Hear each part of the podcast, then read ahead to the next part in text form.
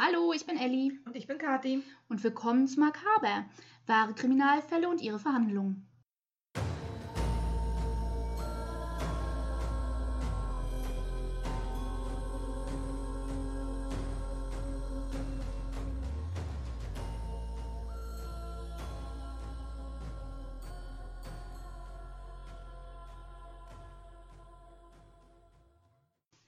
H.H. Holmes, Jack the Ripper, Ed Gein, Edmund Kemper, John Wayne Gacy, Ted Bundy, Jeffrey Dahmer. Sie alle sind Serienmörder. Und das ist heute unser Thema. Auf der Suche nach einer Definition für Serienmörder habe ich festgestellt, es gibt keine. Selbst das FBI hat keine. ähm, es wird alleine schon heiß darüber diskutiert, zählt Serienmord schon ab zwei Opfern oder erst ab drei? Da fängt das schon an. Also war sehr interessant. Ich sag drei. Zwei ist Doppelmord.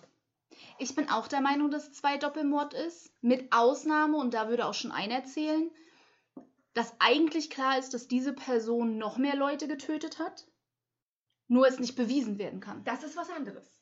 So wie zum Beispiel Ted Bundy, der für, die genaue Zahl habe ich jetzt nicht im Kopf, aber um die 20 verurteilt wurde, Aber definitiv mehr umgebracht definitiv mehr hat. umgebracht hat. Definitiv mehr umgebracht hat. Und davon gibt es so viele, die äh, definitiv mehr umgebracht haben. Ähm, es gibt ja sehr, sehr wenige, die tatsächlich super offen darüber sprechen ähm, und total viele Geständnisse abgelegt haben, beziehungsweise akkurate Geständnisse abgelegt haben und sie nicht hinterher auch wieder zurückgezogen haben. Also auch das ist so eine Sache. Einige werden auch gern dafür bewundert.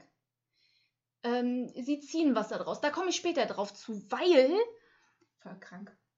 Ich festgestellt habe, dass ich äh, die Seiten, die sich so viele widersprochen haben mit ihren Definitionen, mit ihrer Meinung über die ähm, Motive und, und Verhaltensweisen der Serienmörder und so weiter und so fort, dass ich wirklich, Am Verzweifeln war. ja, und ich bin dann zur Quelle gegangen. Sprich, die Quelle, müssen wir einfach mal so sagen, ist das FBI, ist ähm, ihre Verhaltensunit, die sie damals in den 70ern gegründet haben und sind Profiler wie John Douglas, die quasi die Begrifflichkeiten, mit denen noch heute gearbeitet werden, die Motive, die Verhaltensweisen, ihre, nennen wir es einfach mal Psychosen teilweise, beziehungsweise Vorgeschichten, die immer wieder und wieder auftreten und auch die Opfer, die Art der Opfer und so weiter, die alles zusammengefasst haben und sagen können, hey, aufgrund dessen passiert das. Profiler halt, die das alles vernünftig Analysiert haben. Ja. Auf alle Fälle ähm, bin ich auf die FBI-Seite gegangen, habe dort äh, eine Zusammenfassung gefunden von einem Symposium oder Seminar. So genau haben sie sich da nicht ausgedrückt, was es sein sollte, wo eigentlich festgelegt werden sollte, was Serienmörder genau sind. Sie konnten sich nicht auf eine Definition einigen. Ähm, ich fand den Artikel super interessant. Oder quasi die Zusammenfassung von diesem Symposium super interessant und dachte mir, hey, das FBI muss doch noch mehr grundlegende Informationen zu Serienmördern haben. Ich gehe also auf die Hauptseite des FBIs und nicht nur auf den Google-Artikel, der mir verlinkt wurde auf die FBI-Seite. Ich gehe ins Suchfeld und werde vom FBI blockiert. Access denied. Man, man muss einfach mal sagen, wenn irgendwer in unserer Umgebung demnächst äh, getötet wird, ist Ellie Hauptverdächtige. Einfach aufgrund ihres äh, Google-Suchverlaufs. Hey, Unter anderem, unter anderem, wieso lösen sich Knochen im Beton auf? ja, vielleicht. Nein, auf, ja, äh, also äh, alles hat auch auf FBI-Seite funktioniert, nur die Suchfunktion nicht, was echt kacke war. Aber ich habe mich dann einfach, wie gesagt, auf die Quelle verlassen. John Douglas, der ähm, nach seinem Renteneintritt, quasi Renteneintritt, super faszinierend, noch bis sein Renteneintritt war 95. Noch heute ist er quasi Ansprechpartner fürs FBI. Er hilft immer noch bei Fällen mit. Er ist nach wie vor auch Ansprechpartner für Autoren, für Regisseure, für Drehbuchautoren. Er hat zum Beispiel, wenn ihr den Film kennt, The Lovely Bones. Nope. Es ist, es ist ein super trauriger Film, super, super traurig. Da geht es einfach um, um ein 14-jähriges Mädchen, das von einem Serienmörder getötet wird. Und Stanley Tucci ist dort der Serienmörder in dem Film. Äh, und der ist einfach so, ich finde ihn so toll als Schauspieler. Und der hat sich Einfach Ja, quasi schulen lassen, schulen lassen von John Douglas. Wie würde sich dieser Mann verhalten in diesen ganzen Szenarien? Und ich glaube, deswegen finde ich den Film auch so mitreißend. Einfach weil es super realistisch wirkt. Meinst zu du den, in meinem Himmel? ich kenne das nur unter The Lovely Bones. Du kennst vermutlich nur auf Englisch. Auf Deutsch heißt es in meinem Himmel und den Film kenne ich tatsächlich, weil mir Stanley Tucci als Serienmörder eben so bekannt vorkam, dass ich das googeln musste. Ähm, Okay, in meinem Himmel. hat, also in Deutsch heißt der Film in meinem Himmel. Und ja, der ist super traurig. Total Oh, traurig. super Vor allem, traurig. weil im Film auch super unklar ist, wird er jetzt erwischt noch irgendwann oder nicht, weil er ja tatsächlich schafft, ihre Leiche verschwinden zu lassen. Ja. Ja. Einfach, uff, Oh, und auch die, die Familie, die so darunter Mhm. leidet, das ist so schlimm. Ja. ähm, und naja, er, John Douglas hat ja in seiner Zeit beim FBI auch mit super vielen Familien zu tun gehabt. Ähm, auch bei einem Fall, wo ich am Hin und Her überlegen bin, ob ich ihn mache oder nicht. Ich fand ihn jetzt einfach schon so traurig, ähm, wo, wo eine 14-Jährige oder 15, 15-Jährige gezwungen wurde, quasi ihr, ihr Testament zu schreiben vom Mörder. Und das war echt furchtbar zu lesen. Das ist ja mies. Also das, er hat auch das gesamte Testament quasi im Buch abgedruckt und die Familie hat das per Post zugeschickt bekommen. Und wenn du dir überlegst, dass du tagtäglich mit sowas zu tun hast, ne? Und dass sein Job ist oder war oder eigentlich immer noch ist, weil er macht das ja immer noch fürs FBI und sämtliche Profiler das machen müssen, sich in die Köpfe dieser Menschen reindenken zu müssen. Aber das mag ich an der Serie, die ich gerade gucke, wo es ja um Profiling geht. Hm. Äh, da zeigen sie halt quasi auch und erwähnen das auch ab und an, wie, wie mitnehmend sowas ist, wie belastend sowas auf Dauer ist, wenn du ständig äh, von einem Serienmörder zum nächsten, hier ein Mord, da eine Entführung und immer wieder versuchst, Dann dich in du die Köpfe Ja. hineinzuversetzen und dann auch die, logischerweise, du kannst nur in die Köpfe, wenn du die Bilder siehst, die Bilder der Leichen, die Bilder der Tatorte, wenn es denn Leichen gibt Mhm. äh, damit du in die Köpfe der Leute kommst, ne? Und das ist. ah, Und, und dann ja auch die Geschichten der, der Opfer. Die Familien. Dann hat er oftmals den Druck durch die Medien. Ja. Also das hat er auch beschrieben. Er hatte auch mal einen kompletten Zusammenbruch, wo er dann, ich glaube, circa ein halbes Jahr dann total raus war, Kann weil er so unter Druck stand und auch komplett überarbeitet waren, weil er halt wirklich Mitbegründer dieser Abteilung im FBI war. Und einerseits sie immer noch total als Hokuspokus mehr oder weniger verschrien waren und als sie mit dieser Verhaltenspsychologie der Mörder, generell nicht nur Serienmörder, sondern äh, generell Mördern oder Tätern oder auch Vergewaltigern angefangen haben, einerseits wurde ihnen nicht geglaubt und andererseits wiederum haben sie immer wieder nachgefragt und dann haben sie ihnen ein Profil gegeben und dann haben sie gesagt, äh, nö, nö, nö, das glauben wir nicht, das ist scheiße, das, Das das wollen wir nicht. Das ist ja wie mit so einem Profil, was durchaus ein typisches Profil ist. Ähm, schwarze Frauen, die ermordet und vergewaltigt wurden. Mehrere. Das Profil ist automatisch ein schwarzer Mann, weil rein statistisch gesehen dem so ist. Rein statistisch gesehen ist es in Vergewaltigungen, wenn es rein um Vergewaltigungen geht, äh, ist da tatsächlich, habe ich jetzt erst gelesen, im Zusammenhang halt jetzt mit meiner Forschung, in Anführungsstrichen, zu den Serienmördern, äh, findet tatsächlich aktuell eine Verschiebung in der Gesellschaft statt. Wenn es nur um Vergewaltigung geht, nicht um Mord, Ich sagte Vergewaltigung und Mord. Also Ach wenn so, sie vergewaltigt okay. und ermordet wurden. ja, dann, äh, dann ist es tatsächlich nach wie vor so, dass oftmals ähm, Es ist selten rassenübergreifend. rassenübergreifend oftmals tatsächlich nicht der Fall ist. Es gibt Ausnahmen, dann ist dort aber immer, oder so auch John Douglas, der das auch so gesagt hat, ähm, wo es wirklich andere Zusammenhänge gibt zwischen den Opfern. Wenn man jetzt zum Beispiel Jeffrey Dahmer nimmt, die meisten seiner Opfer waren schwarze Männer.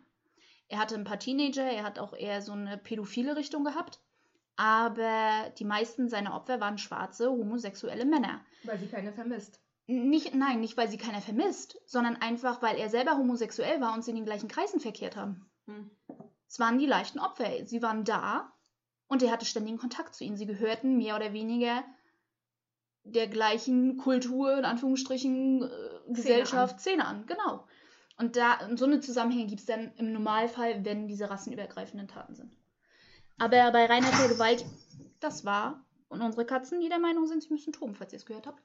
Ähm, aber bei Vergewaltigung, wahrscheinlich aufgrund einfach der Verschiebung der Gesellschaft, die stattfindet, ist da tatsächlich eine Veränderung drin. Ja, also eigentlich, jetzt haben wir schon wieder so viel gequatscht und ich bin immer noch beim ersten Satz. in meinem Skript. Super. So, so, so wie immer also. ähm, ja, auf alle Fälle, auch das FBI konnte sich auf eine Definition nicht einigen. Schlussendlich würde ich dir zustimmen und auch sagen, Serienmord ist ab drei Morden. Außer es ist halt klar, sie haben noch mehr getötet, wie gesagt, weil alles andere ist Doppelmord. Wir haben gerade erst zwei Doppelmorde behandelt und bei Lizzie kann man argumentieren, es ist kein Serienmord, weil es mehr oder weniger zeitgleich stattgefunden hat. Es war ein Ereignis tatsächlich.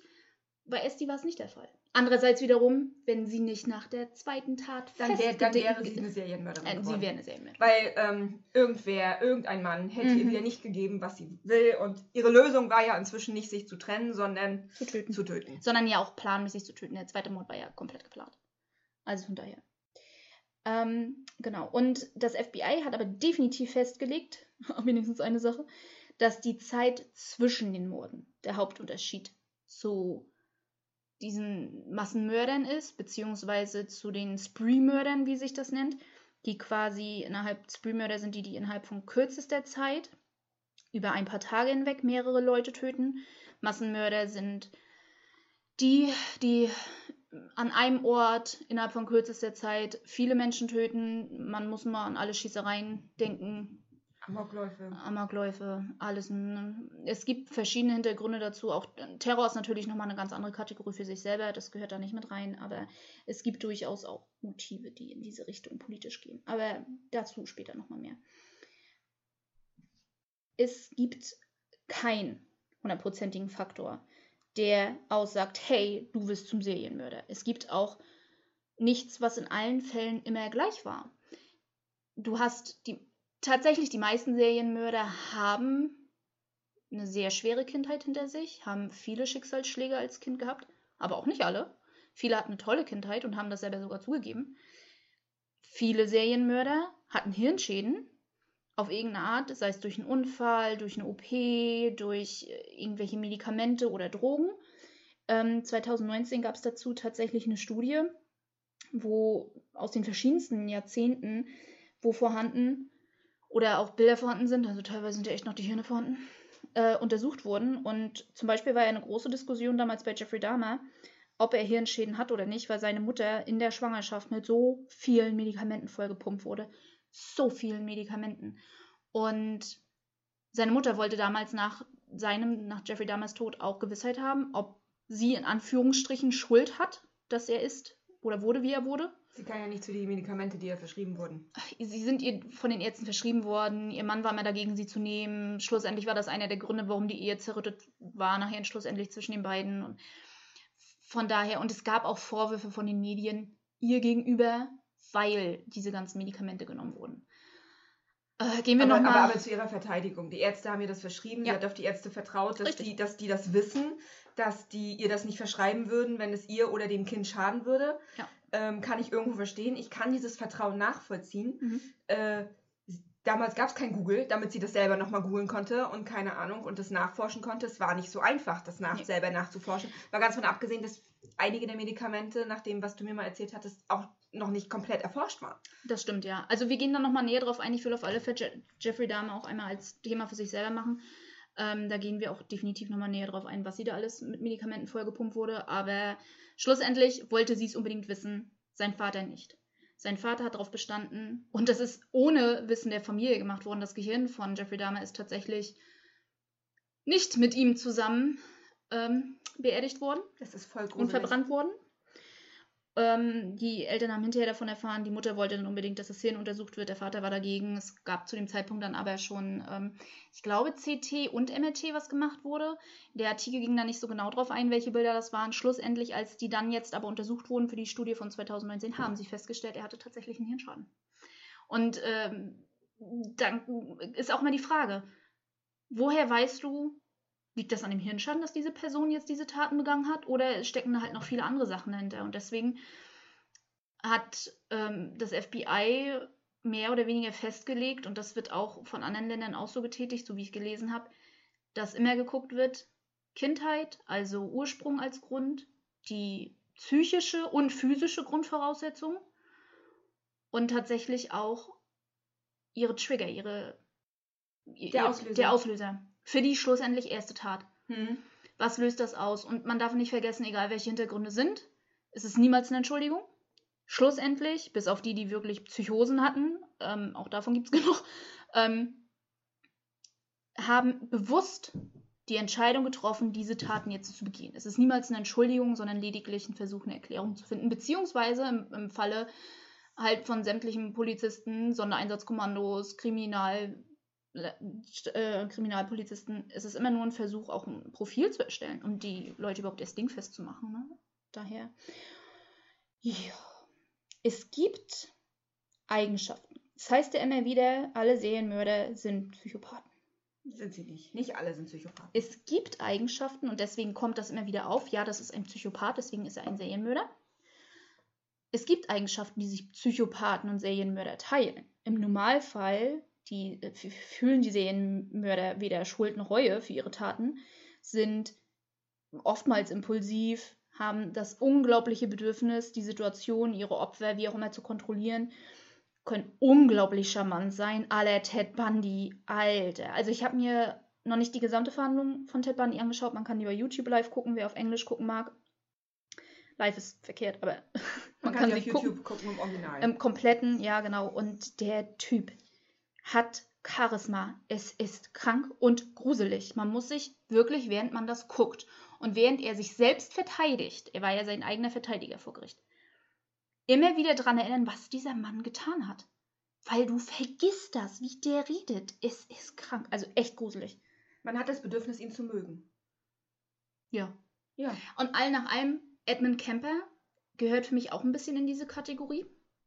Äh, wer von euch ähm, Mindhunter gesehen hat, basierend auf John Douglas Leben und seinem Buch.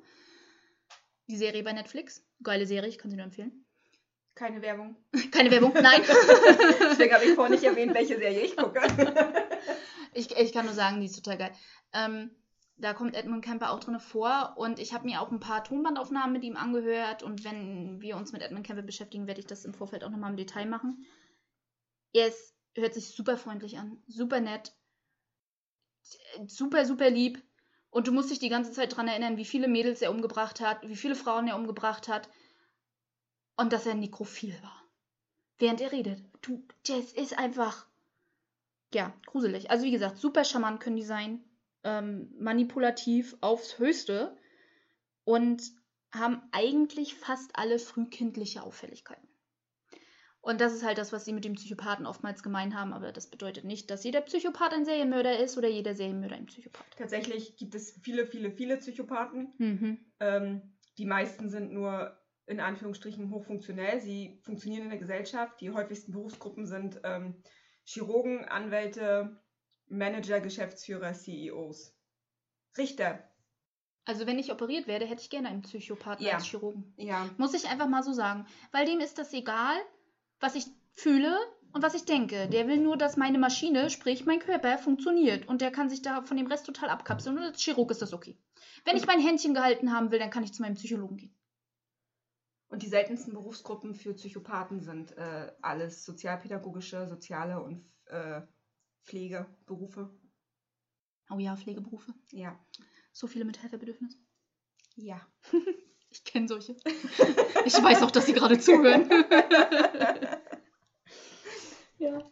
Ähm, sehr interessant fand ich nochmal ähm, Holmes und Holmes, wie Sherlock. Ähm, das sind ist, äh, Gerichtsmediziner und Professoren in der Justizverwaltung. Der eine ist Vizepräsident für das Nationale Center von ungelösten Mordfällen in den USA. Ein Center dafür? Mhm. Okay. Naja, in Anbetracht der Tatsache, wie viele ungelöste Mordfälle es in den USA gibt, ist es dringend notwendig. Das ist sowas, was ich. Ist das überhaupt ein Land mit mehr Serienmördern als den USA? Ich finde, das ist sehr diskutabel. Einfach aus dem einfachen Grund, dass tatsächlich die Überführungsrate in den USA höher ist als in anderen Ländern. Gleichzeitig ist aber auch die Mordrate generell höher. Das heißt ja. aber nicht, dass es tatsächlich mehr Serienmörder gibt. Es gibt nur mehr überführte Serienmörder. Das Ding ist, ich habe mir bei der Recherche für die heutige Folge auch einfach mal, findet man ganz einfach auf Wikipedia und auf tausend anderen Seiten, Listen von Serienmördern.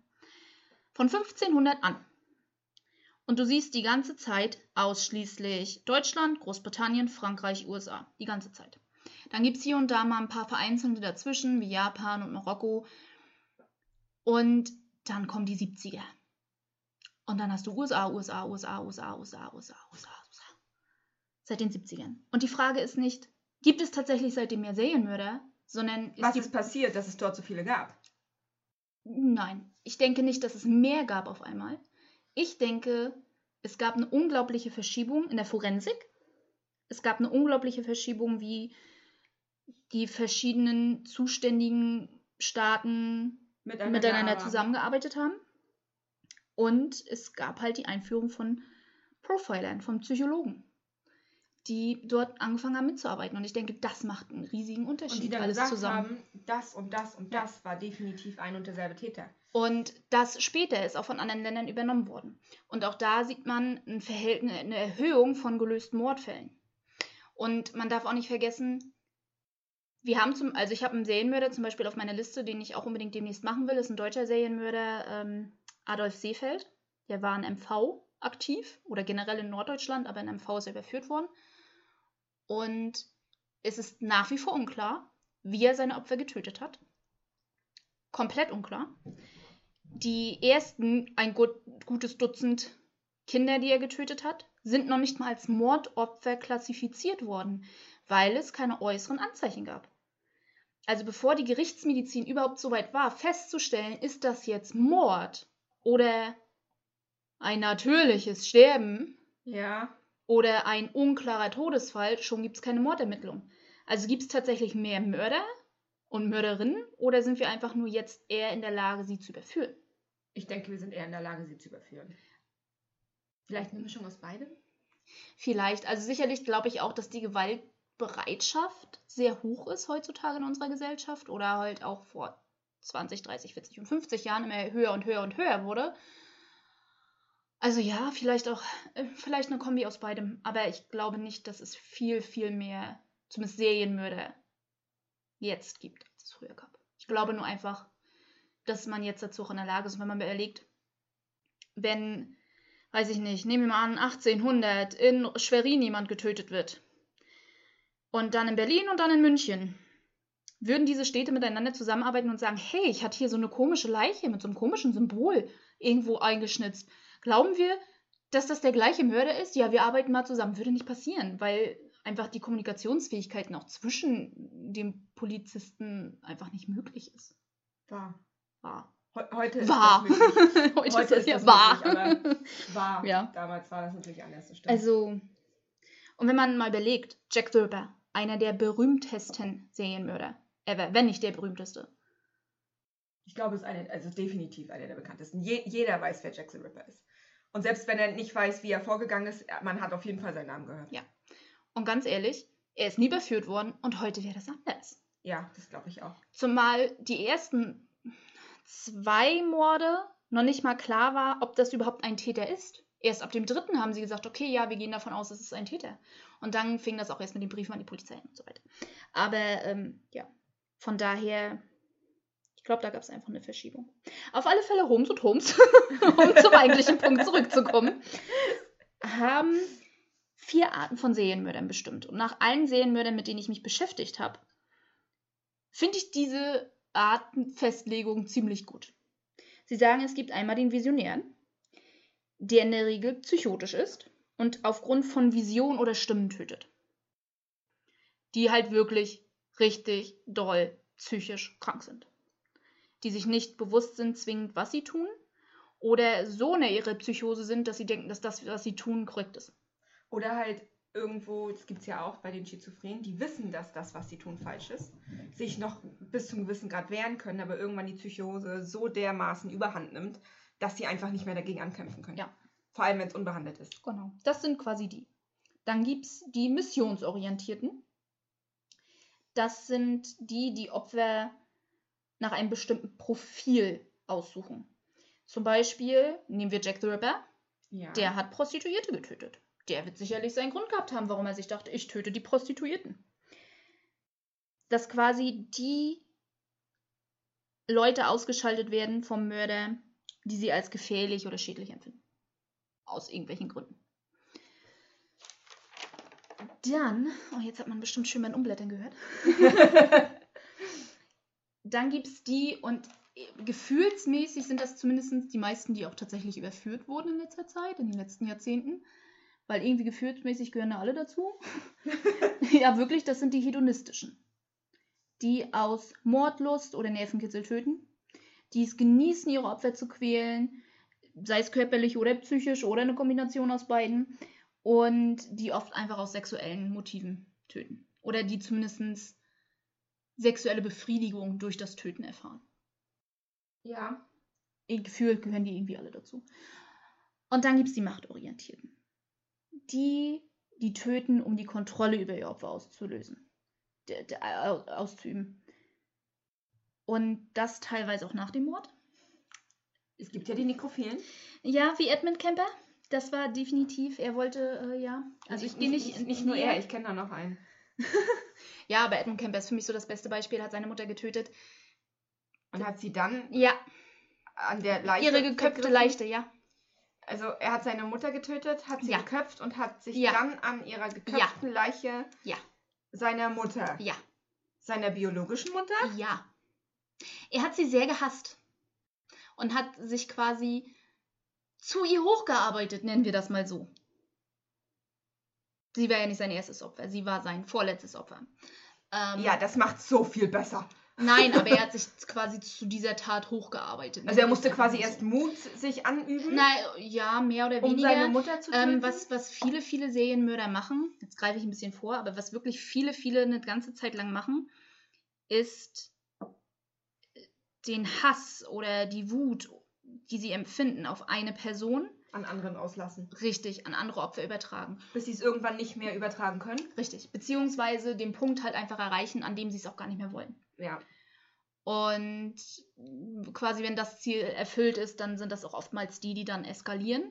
Oder die, die sich fangen lassen, nennen wir es mal so.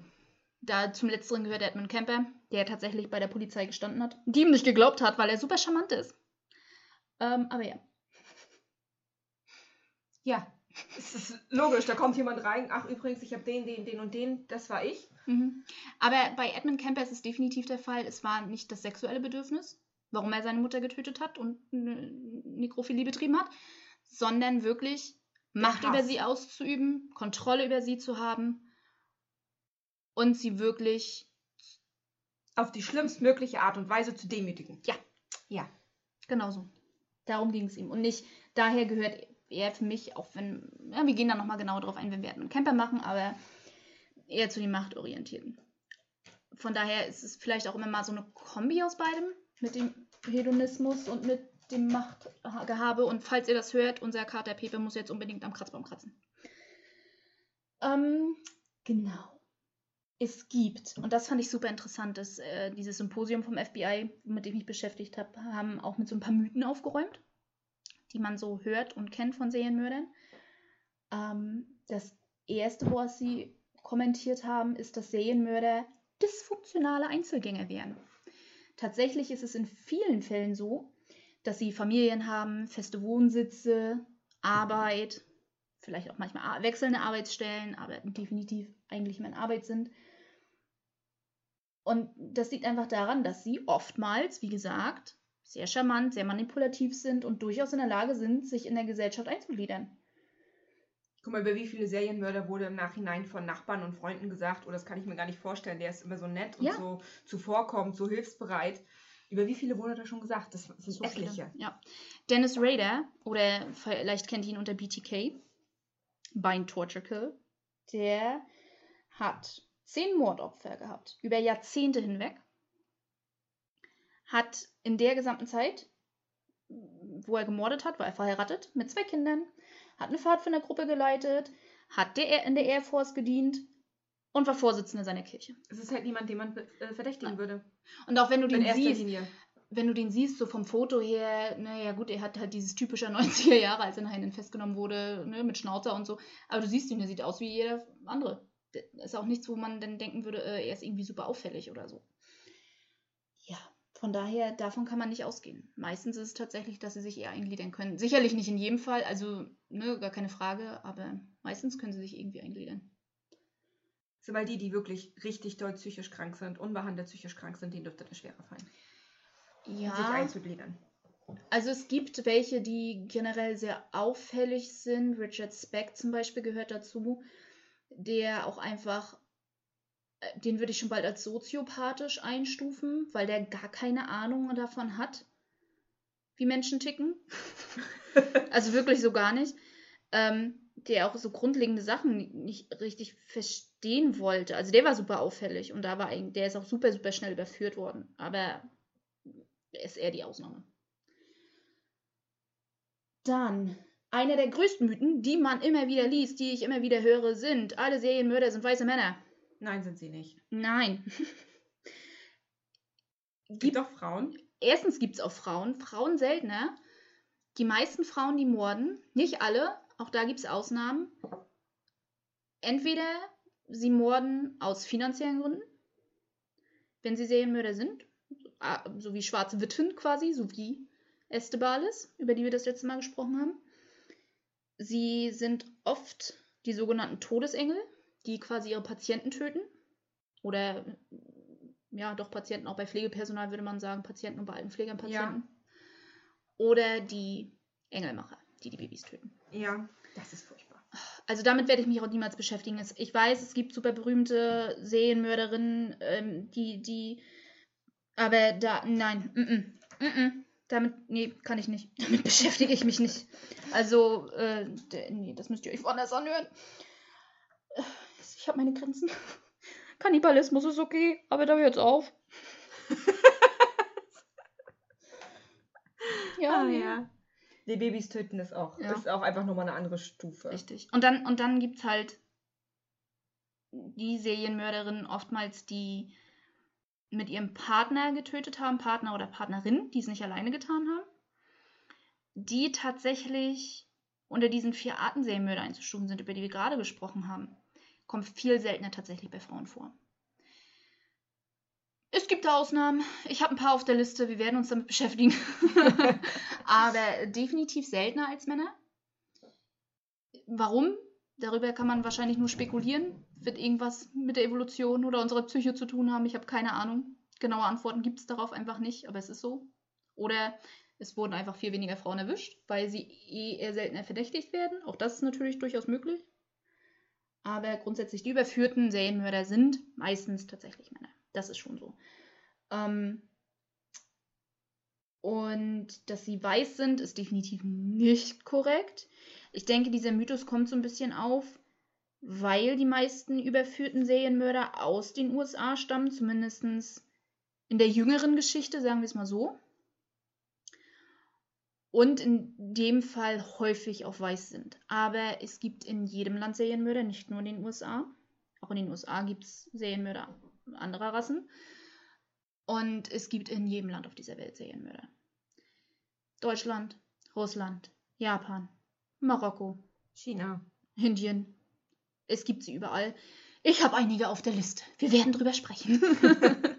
also ja, definitiv nicht korrekt. Einfach nur, ich denke, auch durch die Medien und durch die Serien und Filme, die es so gibt, ist das wahrscheinlich einfach ein verbreiteter Gedanke, der aber einfach falsch ist noch so ein nächster Mythos ist, dass es immer sexuell motiviert ist. Wie wir gesagt haben, auch eben gerade erst, das ist definitiv nicht der Fall. Oftmals geht es ihnen um Kontrolle und Erniedrigung, selbst wenn es mit irgendwelchen sexuellen Akten zu tun hat. Jeffrey Dahmer zum Beispiel ist dafür ein super Beispiel. Auch Jeffrey Dahmer hatte teilweise Sex mit seinen Opfern vor dem, bevor er sie getötet hat. Dann aber, soweit ich weiß, ausschließlich einvernehmlich, bis auf die Teenager-Jungs. Gehen wir aber auch nochmal näher drauf ein, also bei den erwachsenen Männern, die er getötet hat. Auch er hatte, hat Nekrophilie betrieben. Yay. Ähm, aber bei Jeffrey Dahmer ging es eher darum, dass er komplette Verlassensängste hatte, das unglaubliche Bedürfnis hatte, dass er nicht, dass, dass er immer jemanden bei seiner Seite hat und dass sie ihn nicht verlassen dürfen. Weshalb er auch mit dem Kannibalismus angefangen hat. Sein Gedanke war, dann habe ich diese Person immer bei mir. Und es war eher weniger sexuell motiviert als tatsächlich psychisch. Also ja. Krank, aber naja. Ähm, das nächste ist, dass sie nicht mit dem Morden aufhören können. Dass die Serienmörder sich immer weiter steigern und steigern und steigern, bis sie irgendwann erwischt werden. Das ist nicht korrekt. Es gibt viele, die lange, lange Zeiten gar nicht morden oder irgendwann überhaupt nicht mehr gemordet haben. Jeffrey Dahmer, zwischen seinem ersten Opfer und seinem zweiten Opfer lagen sieben Jahre oder neun Jahre. Ich bin mir gerade nicht sicher, eins von beiden. Auf alle Fälle eine lange Zeit. Dennis Rader, BTK, der hat, ich habe mir das irgendwo aufgeschrieben, ich habe nämlich ausgerechnet, 14 Jahre nicht mehr gemordet. Und dann ist er erst überführt worden. Also er hatte nach seinem letzten Mord nicht mehr gemordet und ist dann überführt worden. Und die, so wie er selber gesagt hat in einem Interview mit ähm, dem FBI, ich bin mir nicht sicher, ob John Douglas da drin mit involviert war, aber definitiv mit dem FBI. Sie, er hat quasi das Morden ersetzt mit anderen Sachen. In seinem Fall mit autosexuellen Tätigkeiten. Wenn ihr ihn googelt, ich empfehle es euch nicht, aber wenn ihr es googelt, könnt ihr seine Fotos finden, wie er sich selbst in Bondage angebunden hat, Augen verbunden hat und quasi Selbstbefriedigung betrieben hat. Und das ist das, wie er sich selbst dazu gebracht hat, nicht mehr zu morden. Also es gibt durchaus die Fälle, in denen sie aufhören können. Man könnte auch argumentieren, dass Jack the Ripper aufgehört hat. Er hatte seine fünf Opfer, danach war Schluss. Zumindest offiziell, keins wurde ihm mehr zugeschrieben. Ja, möglicherweise ist er auch gestorben, wer weiß, aber. Wir werden es nie herausfinden. Nein, leider nein. Ähm, genau. Ich fand nochmal super interessant. Das ist quasi das alles, was offiziell das FBI herausgegeben hat, was in den Textbüchern von Holmes und Holmes verfügbar war. Und wie gesagt, habe ich auch Mindhunter gelesen von John Douglas selbst. Sein Buch. Da ist er nochmal auf so viele Punkte eingegangen, wo ich einfach mitgehen kann, aufgrund der Fälle, die ich schon kenne, mit denen ich mich beschäftigt habe, die wir teilweise jetzt schon erwähnt haben, die aber warum auch immer in den anderen Büchern oder auch Abhandlungen nicht so richtig behandelt wurden. Aber offensichtlich das, gehen sie damit alle nach wie vor mit, wenn national und international nach wie vor mit dazugezogen wird zu Fällen. Also fand ich ein bisschen eigenartig, muss ich ganz ehrlich sagen. Er hat so ein paar Punkte festgelegt, die ihm aufgefallen sind, die so durch die Bank weg viele der Serienmörder gezeigt haben. Unter anderem, was ich super interessant war, ist, dass viele, viele der Täter versucht haben, selbst Polizist zu werden. Und es oftmals nicht geschafft haben, im Normalfall nicht. Lustigerweise habe ich neulich gelesen, Serienmörder sind die besten Profiler. Ja, naja, sie wissen ja, wie sie selber ticken, ne? Eben. also würde es irgendwo ja. Sinn machen. Und dass sie dann oftmals dadurch, dass sie abgelehnt wurden, ähm, Ersatzjobs sich quasi genommen haben, wie im Sicherheitsdienst zum Beispiel. Das kam ganz oft vor. Und dadurch, dass sie so besessen davon waren, eigentlich selbst Polizei, dienstlich, äh, Detektive oder wie auch immer zu werden, dass sie angefangen haben, entweder sich mit Polizisten zu befreunden, so wie Edmund Kemper hat sich mit den Polizisten befreundet. Der hing in der gleichen Bar wie die Polizisten und hat sich mit denen angefreundet. Er wollte ja eigentlich selber unbedingt, aber hat nicht geklappt. Ähm, sodass die halt wirklich einen Punkt erreicht haben, als Ed mit Camper die angerufen hat und gesagt hat, hey, hier ist Ed, ich habe diese und diese und diese Leute umgebracht. Das ist dir für ein Witz? Äh, ich bin hier und hier, nimm mich bitte fest. Die haben echt gedacht, er macht einen Witz. Die haben ihm das nicht geglaubt. Natürlich nicht. Er war ihr Freund, dann war er super nett und super charmant und dann ja. kommt der Anruf so, ja, ja, erzähl mal. Ja, ja, trink mal ein weniger. Du, aber ehrlich, ja. würde uns da auch so gehen. Mhm. Wenn du jetzt plötzlich Klar. bei mir stehen würdest und sagen würdest, so, ach übrigens, ich habe den, den, den und den ermordet. Nicht, Kathi, dass das, das kannst machen du, würdest. Das kannst du nicht sagen, nach dem, was ich alles in letzter Zeit gegoogelt habe. Wenn die Polizei fragen würde, würde ich sagen, hier, guckt mal, der Podcast. Dafür hat sie das gegoogelt. Ja. Hört euch das an. Ich wollte gar nicht wissen, wieso sie sonst eine Leiche in Beton zerlegt. das war nur für den Podcast. Hm. Und naja, was auch super interessant ist, in vielen Fällen vorkommt und äh, wenn das passiert ist, immer wieder auffällig war, wo sie auch immer wieder die örtliche Polizei, die die Morde ermittelt hat, immer wieder darauf hingewiesen haben, ist, dass der Täter sich in die Ermittlung selbst hineinbringt. Ja. Zum Beispiel ähm, anruft, um Aussagen zu treffen zu, oder unnötige Aussagen teilweise auch. Anruft und nachfragt, hey Leute, wie sieht's aus? Kann ich euch irgendwie helfen? Die Polizei zur Leiche ne? führt als Zeuge? Ähm, ja, ich äh, habe spontan keinen drauf, der tatsächlich dadurch überführt wurde. Ich weiß, äh, in auch einem der Fälle, die John Douglas behandelt hat in meinen Tante, hatten sie einen äh, Mann, der sie, der quasi den Leichenfund gemeldet hat, ähm, verdächtigt, damit zu tun zu haben, aufgrund seines, sein, Seines Anrufs? nee, aus der Art und Weise, wie er sich gegeben hat, dass seine Geschichte nicht so richtig Sinn gemacht hat, wie er auf die Leiche gestoßen ist. Mhm. Ähm, schlussendlich mit dem Mord aber nichts zu tun hatte. Aber das ist natürlich sehr auffällig dann immer, ne? Vor allem, wenn die Geschichte keinen Sinn ergibt. Warum du, wie du die Leiche gefunden hast. Also, naja. Aber ja, auch das kann vorkommen, gehe ich einfach mal von aus. Mal gucken. Vielleicht haben wir irgendwann, finden wir nochmal einen Fall, wo das wirklich so ist. Ähm, er hat auch gesagt, John Douglas jetzt, dass die meisten, also wirklich mit ganz wenig Ausnahmen, in ihrer Kindheit und oder Jugend oft auffällig geworden sind durch Tierquälerei, Brandstiftung oder wegen sexueller Delikte. Dass das tatsächlich bei fast jedem nachweisbar ist. Was ich auch super faszinierend fand. Er sagte, eins dieser, dieser Auffälligkeiten ist zum Beispiel, wenn sie ab einem gewissen Alter auf einmal wieder in die Hose machen, also so ab 10 oder so, Oh, das habe ich neulich auch gelesen, ja. wo ich mir denke, ähm, mein erster Gedanke wäre, wie er das geschrieben hat, war nämlich super interessant. Mein erster Gedanke wäre, oh Gott, mein Kind ist irgendwie krank, also körperlich krank, nierenkrank oder irgendwie so. Ich muss jetzt mit meinem Kind zum Arzt. Er war so, XYZ berichtete dieses und jenes von äh, diesem und jenen Jungen. Und äh, daher habe ich ihn sofort verdächtigt. das war so ein bisschen so. Äh, Ja, mein, mein erster Gedanke wäre wär auch, ähm, erstmal muss ich das Kind untersuchen lassen, Ja. ist da vielleicht was Körperliches oder gab es vielleicht auch ein einschneidendes Erlebnis Ich mein- im, im Leben des Kindes, Ich meine, zu dem Zeitpunkt war, das war, war Douglas vor Ort, um, um einen Mordfall an einem boah, Elfjährigen zu klären. Ich will jetzt nicht über das Alter lügen. Hab den Namen auch nicht mehr parat. Und dieser Junge, der dann mit 10 wieder angefangen hat, in die Hose zu machen, war dann zu dem Zeitpunkt nachher schon 14 und er war schlussendlich auch tatsächlich der Täter. Aber Von, er macht, äh, macht in die Hose, also hat er das Kind getötet, zu schließen ist. ist, ist, ist schon ein bisschen weit hergeholt. Vor allem, wie gesagt, Ich finde das eigentlich viel schlimmer, dass du sofort an sowas denkst. Was musst du alles schon gesehen haben? ja, ja. Also nicht so, Weil, wie ist, oh gesagt, Gott, das mein- arme mein- Kind, mein der muss ja erster- krank Mein sein. erster Gedanke wäre wirklich, da, da ist irgendeine Erkrankung Mhm. oder da gab es irgendein einschneidendes Erlebnis, dass Ja. das Kind psychisch so sehr belastet, dass es wieder in die Hose macht. Was ja durchaus möglich ist. Es sind, es sind einschneidende Erlebnisse sind ja auch Scheidung der Eltern, äh, äh, irgendein Todesfall in der Familie von jemandem. Der erste sehr Mord, den er begangen hat. Ja, könnte auch sein. so in dem Fall, wer weiß. Ja. Also, Können ja auch Ich- Unfälle sein, die so einschneidende Erlebnisse sind, die die Kinder psychisch belasten. hm.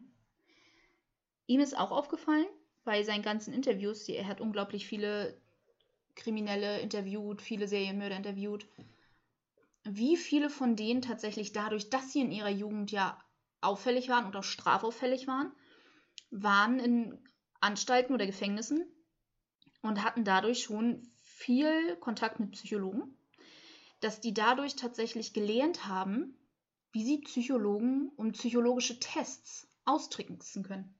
Was sie antworten müssen, um als gesund deklariert zu werden. Edmund Kemper ist dafür ein super Beispiel. Edmund Kemper war nach dem Mord an seinen Großeltern als Jugendlicher freigekommen auf Bewährung. Irgendwann. In der gesamten Zeit ist er immer wieder ähm, untersucht worden, hat sich, ich weiß nicht wie vielen psychologischen Tests unterzogen, also es ist wirklich nicht mehr zählbar gewesen, und hat dadurch gelernt, was muss ich antworten. Einer seiner Auflagen für seine Bewährung war, dass er regelmäßig zum Psychologen muss. Ja. Er fuhr das eine Mal zu seinem Psychologen mit einem Kopf in seinem Kofferraum. Ging zu seinem Psychologen, erfüllte seine aktuellen Tests und sein Psychologe hat ihn als gesund und keine Gefahr für die Gesellschaft festgelegt. Und zeitgleich war der Kopf im Kofferraum. Macht Sinn. Also, ähm, Der Mord hat ihn abgekühlt, jetzt kann er erstmal gechillt zum Psychologen. naja, noch nicht mal das, sondern sie haben halt wirklich gelernt, was muss ich antworten. Wenn du immer wieder die gleichen Tests oder ähnliche Tests machst. Dann weißt du irgendwann, was, was wollen sie hören, damit ich gesund Richtig. Also. Oder damit ich keine Gefahr mehr für mich oder andere darstelle. Mhm. Genau. Und wie gesagt, da, das hatten wir jetzt vorhin, da hatten wir, wie gesagt, vorgegriffen vorhin, ähm, dass die Täter die Opfer oftmals als Ersatz benutzen für die Menschen, die sie tatsächlich verletzen wollen. Dann aber gleichzeitig auch oft Souveniere mitnehmen. Generell machen das viele Serienmörder oder fast alle Serienmörder, Souveniere in irgendeiner Art und Weise mitzunehmen und dann die tatsächlich aber oft der Person geben, zum Beispiel dem Partner oder dem Kind oder dem Elternteil, zum Beispiel eine Kette geben, die dem Opfer gehört hat und sich jedes Mal dann wieder daran erfreuen können, an ihrer Tat und an dieser Machtkontrolle, die sie haben, wenn sie sehen, dass die Person hm. was, die Kette zum Beispiel dann trägt vom Opfer. Also, pff, ja, also. Oh, oh ich stelle mir das voll gruselig vor. Ja. Komm, stell dir mal vor. Also, das mit der Kette war ein echtes Beispiel von John Douglas. Du, du kriegst so, so ein also, Armband uh. geschenkt und dann steht plötzlich die Polizei und sagt, ja, das ist das Armband, das ist ein Einzelstück von so und so, wo hast du das her? Und du stehst da und denkst so, äh, äh, mein Freund hat mir das geschenkt. Äh, äh, ja. so. Und so. dann weißt du ja automatisch, Creepy. kann ja nur noch er gewesen sein. Creepy. Ist das furchtbar. Ja, also echt. Also Serienmörder sind so ein super spannendes Thema für sich selbst.